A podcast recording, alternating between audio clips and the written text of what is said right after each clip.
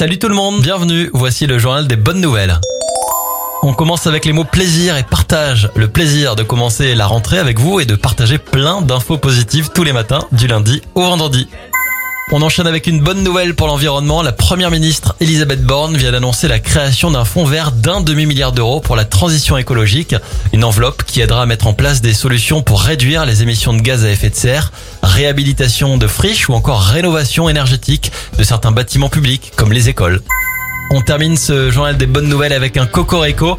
Bravo à la sportive Pauline Ferrand-Prévot qui hier, pendant les mondiaux de VTT, a remporté le quatrième titre de sa carrière en cross-country.